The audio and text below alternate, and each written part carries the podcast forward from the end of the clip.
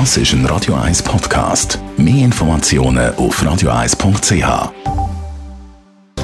Netto, das Radio 1 Wirtschaftsmagazin für Konsumentinnen und Konsumenten, wird Ihnen präsentiert von Blaser Greinicher. Vertrauensvolle Beratung und Verkauf von Immobilien. blasergreinicher.ch Adrian Sutter.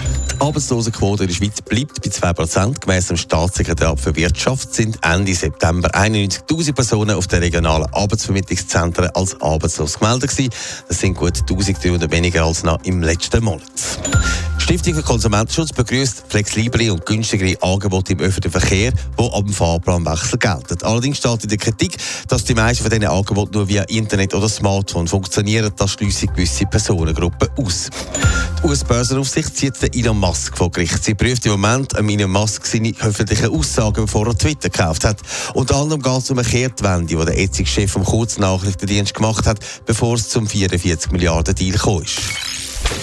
Viele Schweizerinnen und Schweizer haben ja irgendwo im Kästchen oder, äh, oder keine Ahnung, gestern oben ein Goldvreneli, ich weiss nicht mal mehr, was ist bei mir, wo sie mal eben bekommen haben als Geschenk oder Sparbatzen. Ende Oktober geht es Zürich ein Goldvreneli in die Auktion, wo aber spezieller ist als die meisten. Adrian Sutter, auch ein bisschen teurer. Ja, so ein Goldvreneli, das die meisten kennen, mit einem Nennwert von 20 Franken kostet, wenn man das kauft oder einkauft oder eintauscht, zwischen 300 und 350 Franken. Ich will es vielleicht doch einmal noch suchen im Österreich oben, lieber Dani.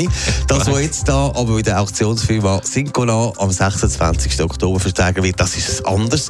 Es dürfte etwa 120.000 Franken wert haben. Die Hoffnung der Auktionatoren ist die, dass es allenfalls noch für mehr Geld unter den Hammer kommt. Aber was ist an dem Goldvreneli so speziell? Es ist aus Gondo-Gold. Das ist Gold, das am Ende des 18. Jahrhunderts im Wallis abgebaut worden ist. Der Abbau hat viel gekostet, aber wenig Ertrag gegeben. Offenbar haben dann ein paar Leute aus dem Gold eben Münzen gestanzt und eben auch Goldvreneli. Von denen gibt es ganz, ganz wenige. Sie haben eine spezielle Stanzung und auch eine spezielle Farbe. Das Goldvreneli da, das stammt aus dem Jahr 1897 und sagt dazu an ganz besonders selten. Netto, das Radio 1 Wirtschaftsmagazin für Konsumentinnen und Konsumenten.